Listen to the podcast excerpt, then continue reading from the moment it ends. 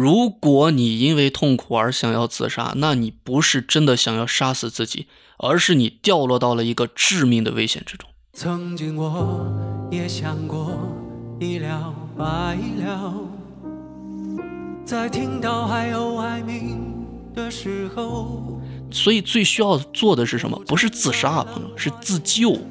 无边无际的漂流。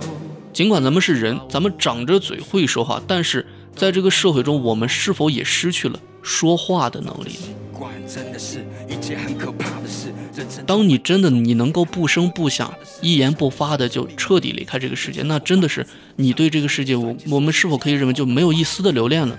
我走了。但是人在想死的时候交代的越多，就越代表他们对世界有留恋呀。嗯，但是你这个时候你不能站在旁边说，你看看，你看看，你看他对世界多留恋呀。他说他想死，那一定是假的，但是那并不是假的呀。飞起的港口，一个人站在清冷的街头，想出发却不知他很娘，对，很娘，捏个兰花指，说话很尖很细。他有一天问，突然问我，嗯嗯，咱俩能在一起吗？啊，这将改变我的一生。他不是喜欢男孩吗？对，那个时候他没有跟我坦白他喜欢男孩。我也想过一了百了。我经历过的那些。别矫情了，赶紧起来得了，躺着干嘛？但你就是起不来了，再喘口气你都死了。告诉我为什么开心的时候，为何总是这么我怎么这么失败？我怎么一事无成？人阿雪在北京都买房子了，都嫁了好老公，生孩子了。我催化剂，我们一起当时一起录节目，我为什么现在我三十好几了，我连个家都没有？我相亲一百次，我次次都失败。我录个节目都没人听，我一事无成，我还只会拖累阿雪。如果不是我拖累人家阿雪，人家自己做播客可能早火了。但是终于有一天，我意识到了，即便这个世界多么美好，即便我有多么不堪，但是对我自己而言，我也应该比这个世界更加重要。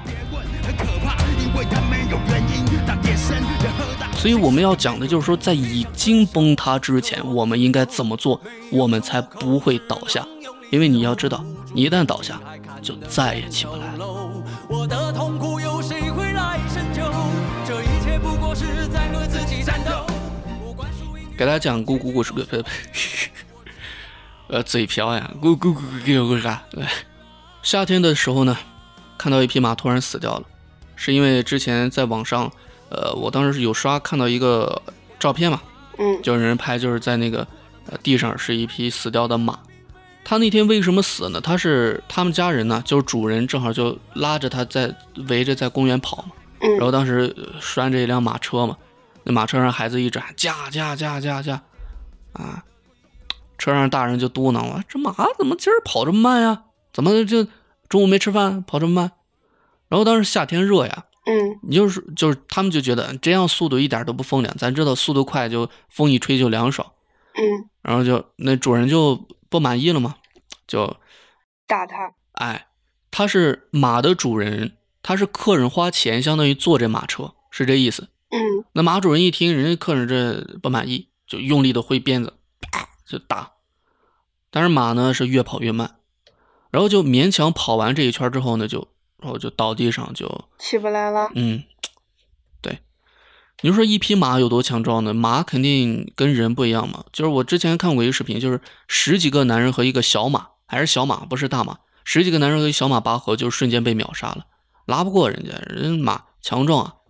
说就是这样一个强大的大马，他也没有熬过那个炎热的夏天，就他一下倒地上，就惊来了边边上的许多人嘛，别人都围过来，就是因为有经常来公园的人都认识这个每天都在公园转的马，因为那个主人就靠这个为生嘛，嗯拉这个马车啊，带着客人，你花钱带人坐，也有很多人坐过他拉的这个车，人很多人就围下来，当时马还没有去世，还活着，在那喘息，很多围观的人就自发的每人买了矿泉水，就淋在这个马身上，嗯，因为夏天热呀，就给它哎降降温，但是其实也已经回天乏术了，他真的已经彻底用尽了自己最后一丝力气了，但是因为是马嘛，和狗啊猫啊一样，它不会说话呀，嗯。它如果会说话就好了。它如果会说话，我想它应该，它可能会说：“嗯，我好累呀，让我休息一下吧。我好热呀，我好渴呀，给我点水喝吧。”他或者会说：“我真的跑不动了，再跑一圈我就会累死掉的，让我休息一下吧。他如果会说话，我觉得他可能会这样说。如果这样的话呢，我想他马主任肯定不希望自己的马死呀，死了就没人给他赚钱了呀。对，所以我觉得马主任也会让他休息，这样他就不会死掉了。但是呢，大家想想，非常有哲理性的一个故事啊，其实故事其实就这样，后面也没啥了，反正就是咱们通过就通过死那只马死在地上这样一张照片，咱们联想个联想一下，一起来思考一下。就是咱们，尽管咱们是人，咱们长着嘴会说话，但是在这个社会中，我们是否也失去了说话的能力呢？不是说正常我说表达什么，就是说你要说出来自己累，很难。你像马一样，你就没有说，说不出来，或者别人根本感受不到，或者怎么样，你得表达呀。你会不会也像这匹马一样，你拉着一家子人啊，上有老下有小，老人年纪大了。身体素质不好，动不动就容易生病，走个路摔一跤都能摔到 ICU 去，重症监护室。嗯，看病要不要花钱？花吧，几万块钱都算小钱了，十几万呢？你一个月能赚几千块钱？庞大的压力啊！你父亲母亲生病了，哪怕这个病有的病，那个是彻底的绝望了。你有再多钱也治不了，但有的病能治，你有钱就行。你有钱吗？二十万，你给我二十万，医院给你治了，做个手术康复了。你老爸八十岁，二十万，你你花吗？考虑人性。花了之后他还能再活几年呢？不花吗？不花，他现在就要走了。当你决定要花了，那你花完之后你家就没钱了呀？你还有五年的房贷要还呀？每个月都要还几千块钱呀？你要花，这是你爸爸，你想救他，但是你家里还有你老婆呀，你要不要跟他商量啊？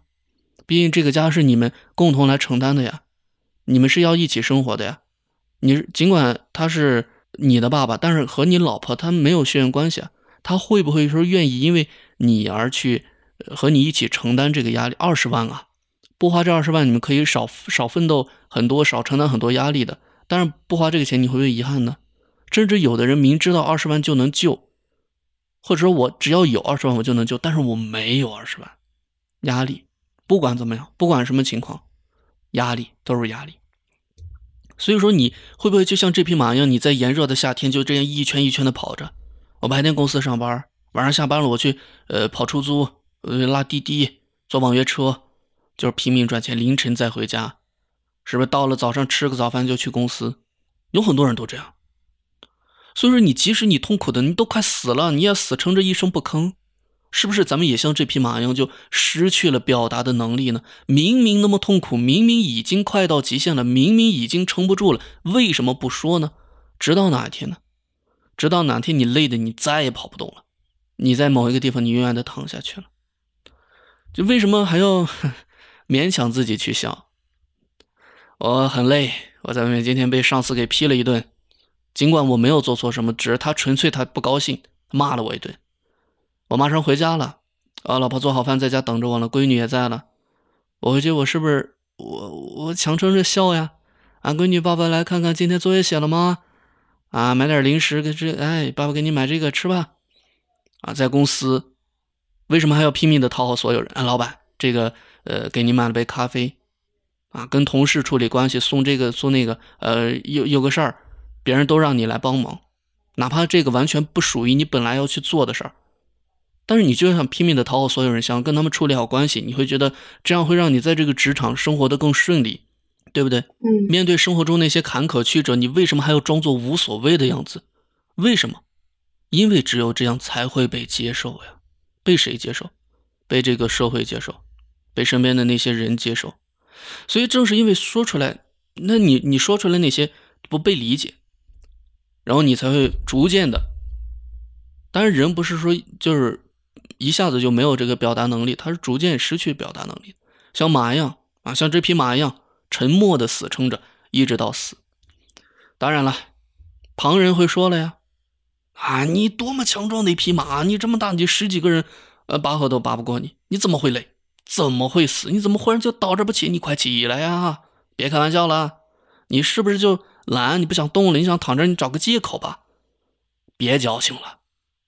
赶紧起来得了，躺着干嘛？但你就是起不来了，再喘口气你都死了。人们没没有办法，咱不要太压抑啊！这个氛围，我可能我讲的也是有点这个情绪往下荡啊。就人们没有办法理解彼此的痛苦，就像什么，他们没有办法相信一匹马，一匹特别大、强壮、健壮的一匹马会立即而死，就没有任何力气而死掉一样。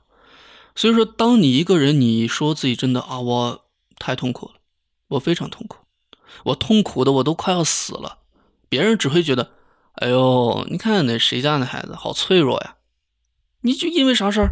你个老婆，老婆出轨了，你看跳楼了，你看现在孩子都没人管了，或者说觉得，你看那不是不就是失业了吗？你再找工作呗，你至于吗？至于这样天天啊，跟个神经病一样，觉得他在无病呻吟。当然啊，不排除有些人是在用这个抑郁症，他们别有用心。其实本身可能他们不至于抑郁症，只不过前几年，当时网易云这些梗还记得吧？你应该记得。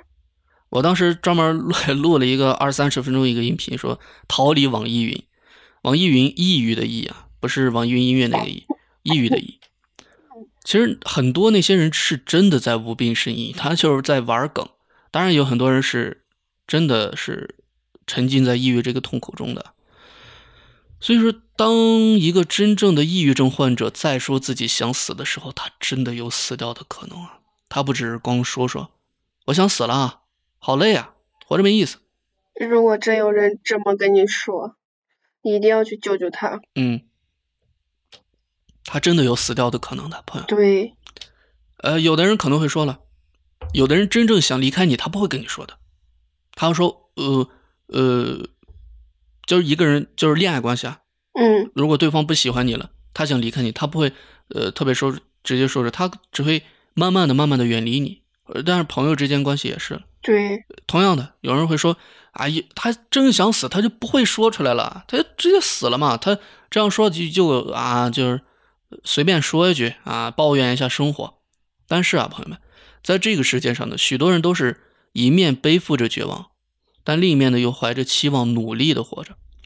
嗯，在网上，咱们其实录过的节目不算特别多，因为也停更了一年嘛，也算是咱们要稳定的更新。不过之前咱们录节目，我也在网上搜集一些素材嘛，因为节目需要。呃，在网上看到了非常多人写的遗书，但是我不知道这些人还在不在。那如果不在的话呢，也也许对他们来说是一种解脱吧。如果他们还活着，我希望他们能够。在某一天吧，找到自己能够继续活下去的意义，呃，越来越好。呃，我当时看到那些很多的遗书啊，那些文字里面，他们除了描述自己的痛苦，剩下的就都是歉意，歉意，对别人表达歉意啊，我对不起这个，对不起那个，对歉意，还有遗憾啊，可惜啊，什么什么，还有留恋，对一些人留恋或者对一些事情留恋，他们会在那个遗书里面不断的重复着对不起，对不起。对着每一个重要的人不断说对不起，还有对着每一个帮助过自己的人不断说这些，他们会在那个遗书上详细的交代着自己的后事，就是呃，如果我死了，麻烦我的每一件东西怎么处理，就把我的这个给谁，或者把我的什么放在哪里，或者把什么跟我埋在一起，或者我的宠物，嗯，是吧？麻烦交给谁，让他帮我养啊，等等等等。所以大家想想，就是。人在想死的时候交代的越多，那是不是代表他们对世界还有就是有太多的留恋呢？当你真的你能够不声不响、一言不发的就彻底离开这个世界，那真的是你对这个世界，我我们是否可以认为就没有一丝的留恋了呢？我走了，我不留恋任何东西，我不想跟任何人说什么，我没有什么想要叮嘱的话，我没没有想要留给这个世界的话，我就今天我就走了。OK，他走了。但是人在想死的时候交代的越多，就越代表他们对世界有留恋呀。嗯。但是你这个时候你不能站在旁边说：“你看看，你看看，你看他对世界多留恋呀。”他说他想死，那一定是假的。但是那并不是假的呀。许多抑郁症患者其实比咱们普通人更加想要热爱这个世界。嗯，阿雪，你有接触过吗？就是身边有抑郁症患者？有。多吗？不多。他也是我的一个朋友，啊他是喜欢男孩子，他是一个男孩子，哦，他本身就男孩子。对，他是一个男孩子，他喜欢男孩子，那是我第一哦次知道世界上有同性恋这种东西。那你当时什么时候？初中，他在我的哦后桌，我们两个嗯玩的也不错。他很娘，对，很娘，捏个兰花指，说话很尖很细，但是他很有意思。他当时他有一，就是我们当时玩的很好。他有一天问，突然问我，嗯嗯，咱俩能在一起吗？啊，这将改变我的一生。对他这样他是喜欢。男孩吗？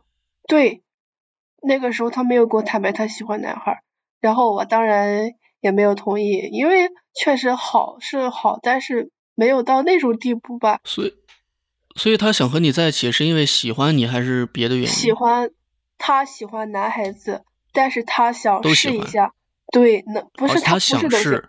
对他想试一下能不能把自己掰回来，他是自己想把自己掰回来的那种。然后 我没嗯有同意吧，他第二天就跟我说，那可能是天意吧。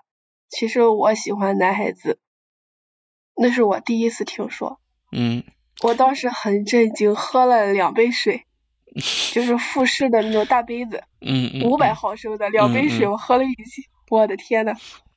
明白明白。后来他也是学习不怎么样嘛，因为被娘也是有被欺负之类的，是那个很多他就都有同样经历。对，然后班主任说 哪里的护护士的一个中专技校来嗯招生，他就去了。当时我哭着送的，我嗯哭着我我哭着我都不敢看他，我就跑了跑厕所去了。后来他跟我说他知道我哭了，他妈妈也知道我们很好。嗯后来我听说他在那个学校里边被人霸凌，被人欺负，就是很难嘛，他就抑郁了，就每天吃药，在手上划那种划那种小刀子、小痕，嗯，对，把那个手指甲留的特别长，去掐自己。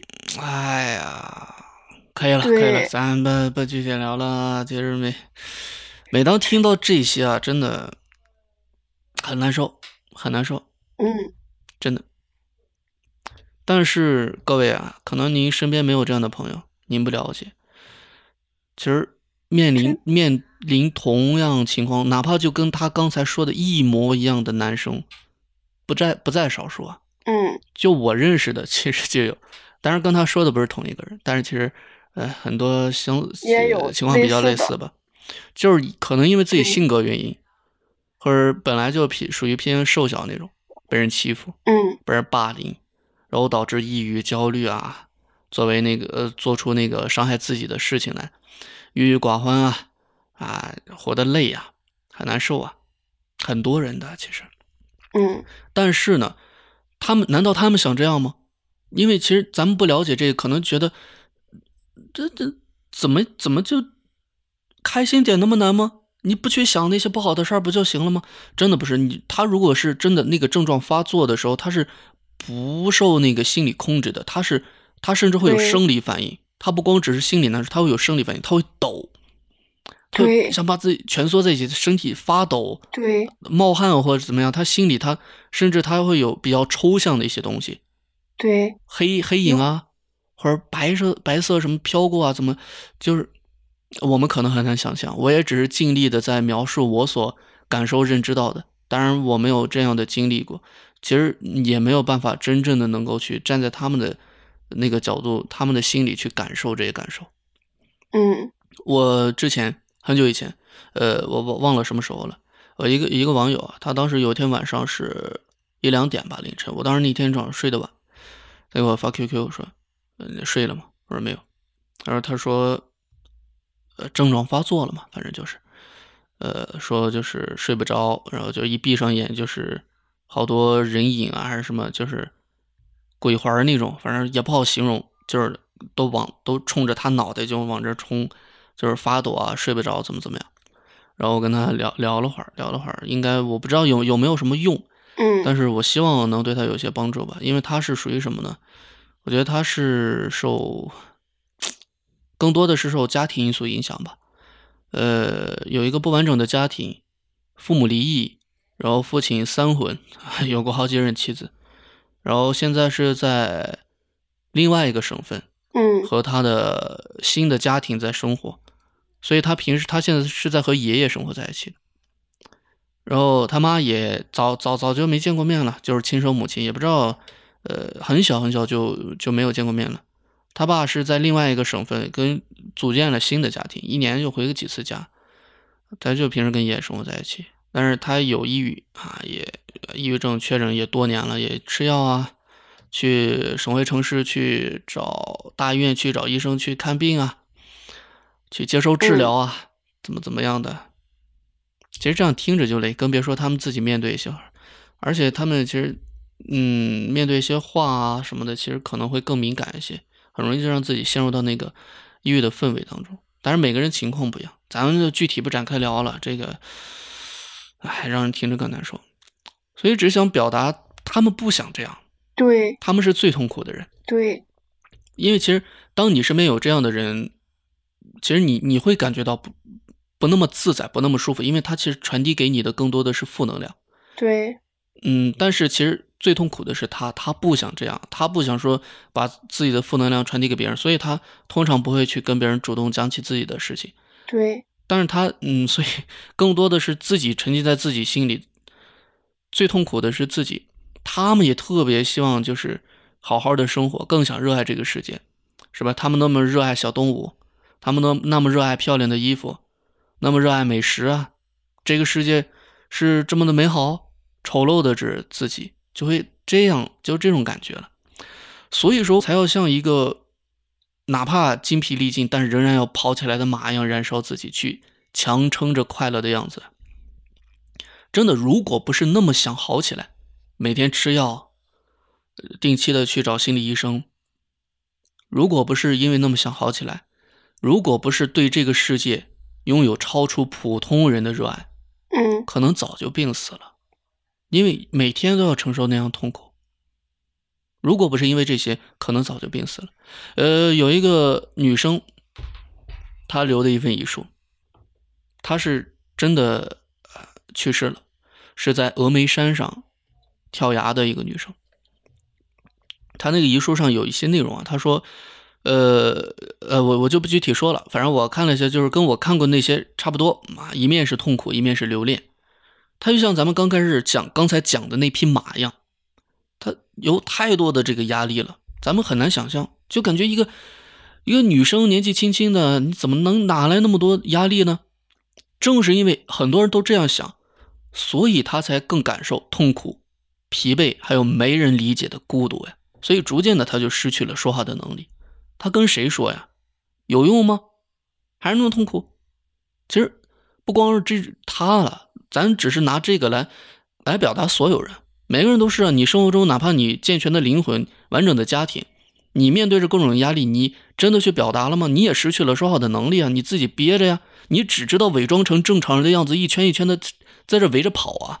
嗯就像这个女生她在遗书里面她说的，就峨眉山跳崖这个女生，她说了，所有人都被她骗得很好，所有人都以为她是一个正常的，就是心里没有说自己一个人难受、孤独、悲伤那种感觉，所有人他都以为她是一个特别开朗、活泼、乐观的一个女孩，所有人都被她骗得很好，伪装其实也是另一种渴望，渴望什么？嗯渴望你们都跟我做朋友，渴望像你们其他人一样那么呃友好正常的交流。我也希望那样，我不希望你们用另类的眼光看待我，所以我伪装，这是我另一种渴望啊。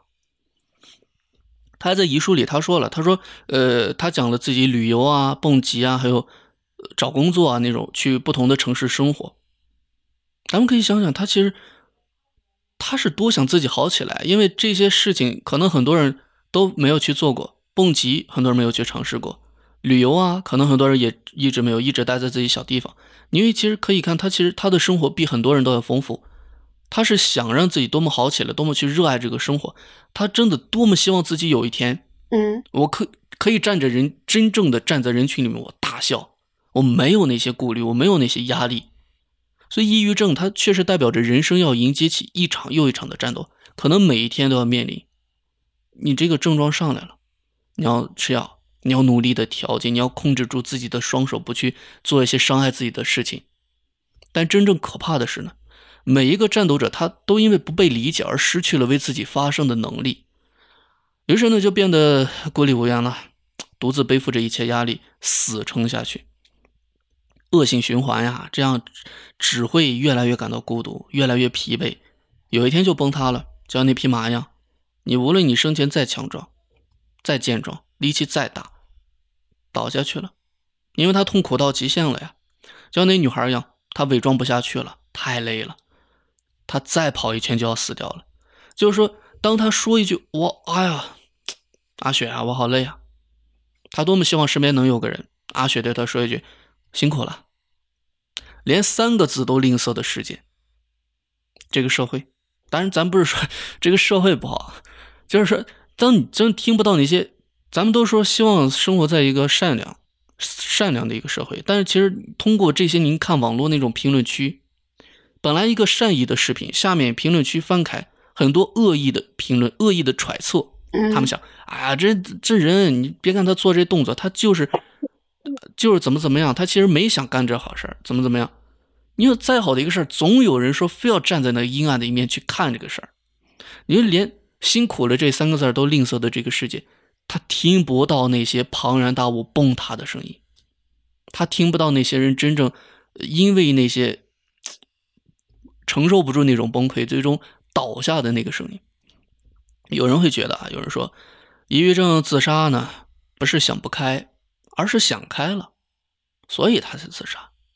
我我想说啥呢？我我觉得那不是想开了，而是因为他就是面对抑郁症还有这个世界的猛烈进攻，他没有办法，最终只能无力的接受了。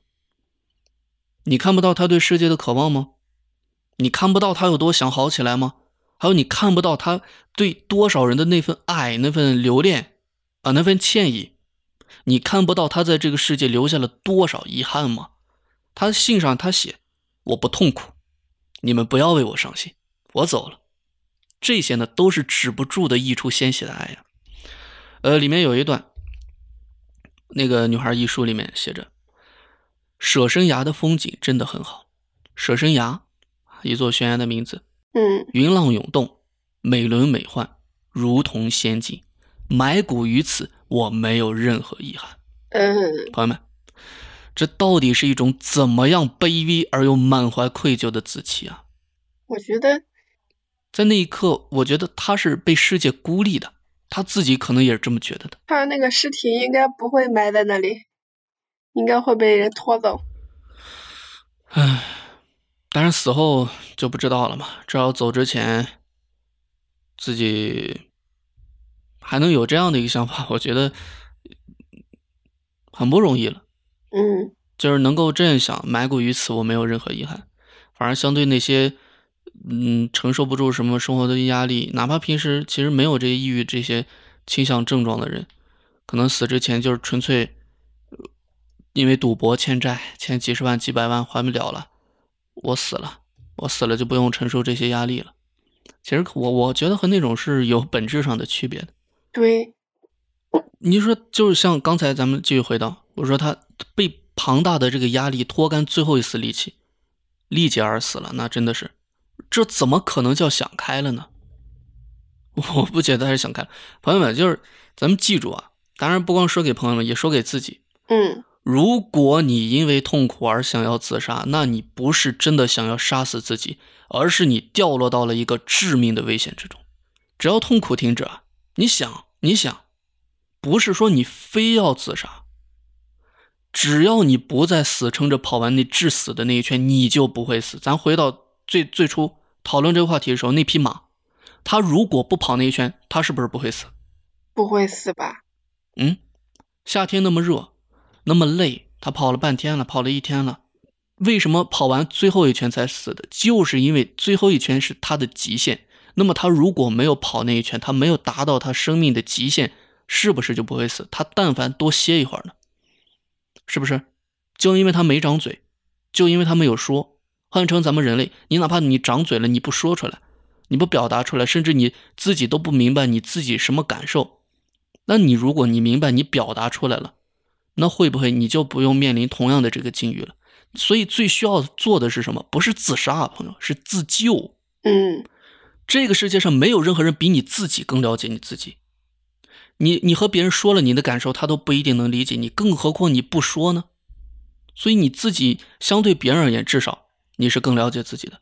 你知道自己的极限，你知道我嗯，举个例子，上大学体测八百米，女生八百米，男生一千米，还有军训，夏天什么站站着啊，跑步，你就明知道你再多跑一百米，或者你再多跑一圈，你真就你支撑不住，你心跳，你心都快蹦出来了，你都喘不过气来了，你停下来，我大不了我体测我就不合格了。嗯生命重要啊，我就停下来了。之前张依依，阿雪知道张依依是我们之前节目的一位做客嘉宾，也是我网上的一个好朋友。嗯他之前他微信给我发消息，他就讲他们学校当时有一个军训的，就是上午刚跑完还是啥，下午就在食堂门口就倒下了，男生一个男生。其实经常能听到人家消息，军训啊，因为军训体力不支猝死，或者心脏什么什么怎么样死掉的。你说人家，啊，家长高兴，孩子好不容易努力这么多年上个好大学，结果刚上学校没几天军训死了。那么如果你不跑完那致命的一圈，你不硬撑着呢，你就不会死。所以说，你知道自己的极限，你知道自己的痛苦程度。当你那一刻你真的痛苦了，咱举跑步这个例子，只是一个例子，大家要举一反三呀，转移到你生活。当你面临公司那个职业那个压力，你知道自己那一刻非常痛苦了，你知道自己到底是怎么了，是因为什么让你那么痛苦，那么让你难受的时候，所以当你判断自己可能我快要不行了，我快要撑不下去了，生活的重担，我好累好累好累，你应该把保护生命调到第一优先级。对，你别你别先不要考虑，我做了这个选择，我会不会我就没这工作了？没工作再找呀，说不定下一个工作会比这更好呢。你反正你不辞职，你可能下一个工作你就没机会了，而且你可能在现在这个岗位，你很有可能你会有死死亡风险的呀。嗯只是一个例子啊，大家把这个例子可以扩散到你其他生活方面，你对应到自己身上。你现在朋友们，你现在你听到这期节目，你现在你生活中，可能我语速有点快啊，大家 可以自己调个慢速，自己能调倍速。当你可以对应到你现在生活中你正在经受的压力和焦虑，举一反三，同样的教你怎么做啊，在，当然也是在教我自己，咱们自己思考嘛，共同学习。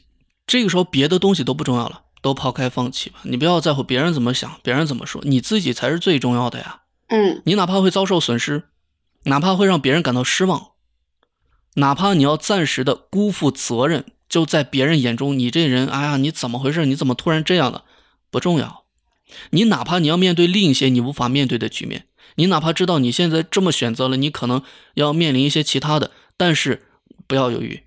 你就应该这么做，并且告诉自己这叫正当防卫。不这么做，自己可能就啊着了。彻底的遁入黑暗了。当然不一定是死亡，可能是无尽的痛苦。所以说你现在是在自救啊，你应该清醒的、及时的知道自己的极限在哪里，并且在极限将要到达的时候做出行动。你曾经啊，曾经每天都自责自厌。我怎么这么我我怎么这么失败？我怎么这么糟糕？我怎么一事无成？人阿雪，人在北京都买房子了，都嫁了好老公，生孩子了。我催化剂，我们一起当时一起录节目。我为什么现在我三十好几了，我连个家都没有？我相亲一百次，我次次都失败。借你吉言啊！是不是？我录个节目都没人听，我太不堪了，我太失败，我太懦弱了。我一事无成，我还只会拖累阿雪。如果不是我拖累人家阿雪，人家自己做播客可能早火了。就因为跟我录，你可是拖累人家了。但是终于有一天，我意识到了，即便这个世界多么美好，即便我有多么不堪，但是对我自己而言，我也应该比这个世界更加重要。对，朋友们，我就是你，你就是我，自己想想自己的生活，自己面现在面对的。对不对？你就想，对我就是脆弱，我呀就是脆弱，怎么了？我就是抛下这个包袱，就是不负责任，我现在我就是要做这个选择，怎么了？我就是要给身边的人添麻烦了。我现在我这个样子，我就是看起来精神错乱、无药可救，怎么了？我只是想活呀，我不想再这么累了，我不想再这样下去了。如果这个世界上唯一理解自己的人都不站在自己这边，还要继续伪装成其他人的样子，真的太残酷了。所以啊，朋友们，一定要好好帮助自己。当我听到世界一声轰响，嗯我知道这个世界的某一个地方可能有另外一匹马倒下了，哪怕身边的人们会自发的去买矿泉水去，哎，给他身上淋，想要看帮助他缓解的，但是他已经站不起来了，因为那匹马已经崩塌了。关于这个故事就是这样，所以我们要讲的就是说，在已经崩塌之前，我们应该怎么做，我们才不会倒下。因为你要知道，你一旦倒下，就再也起不来了，好吧？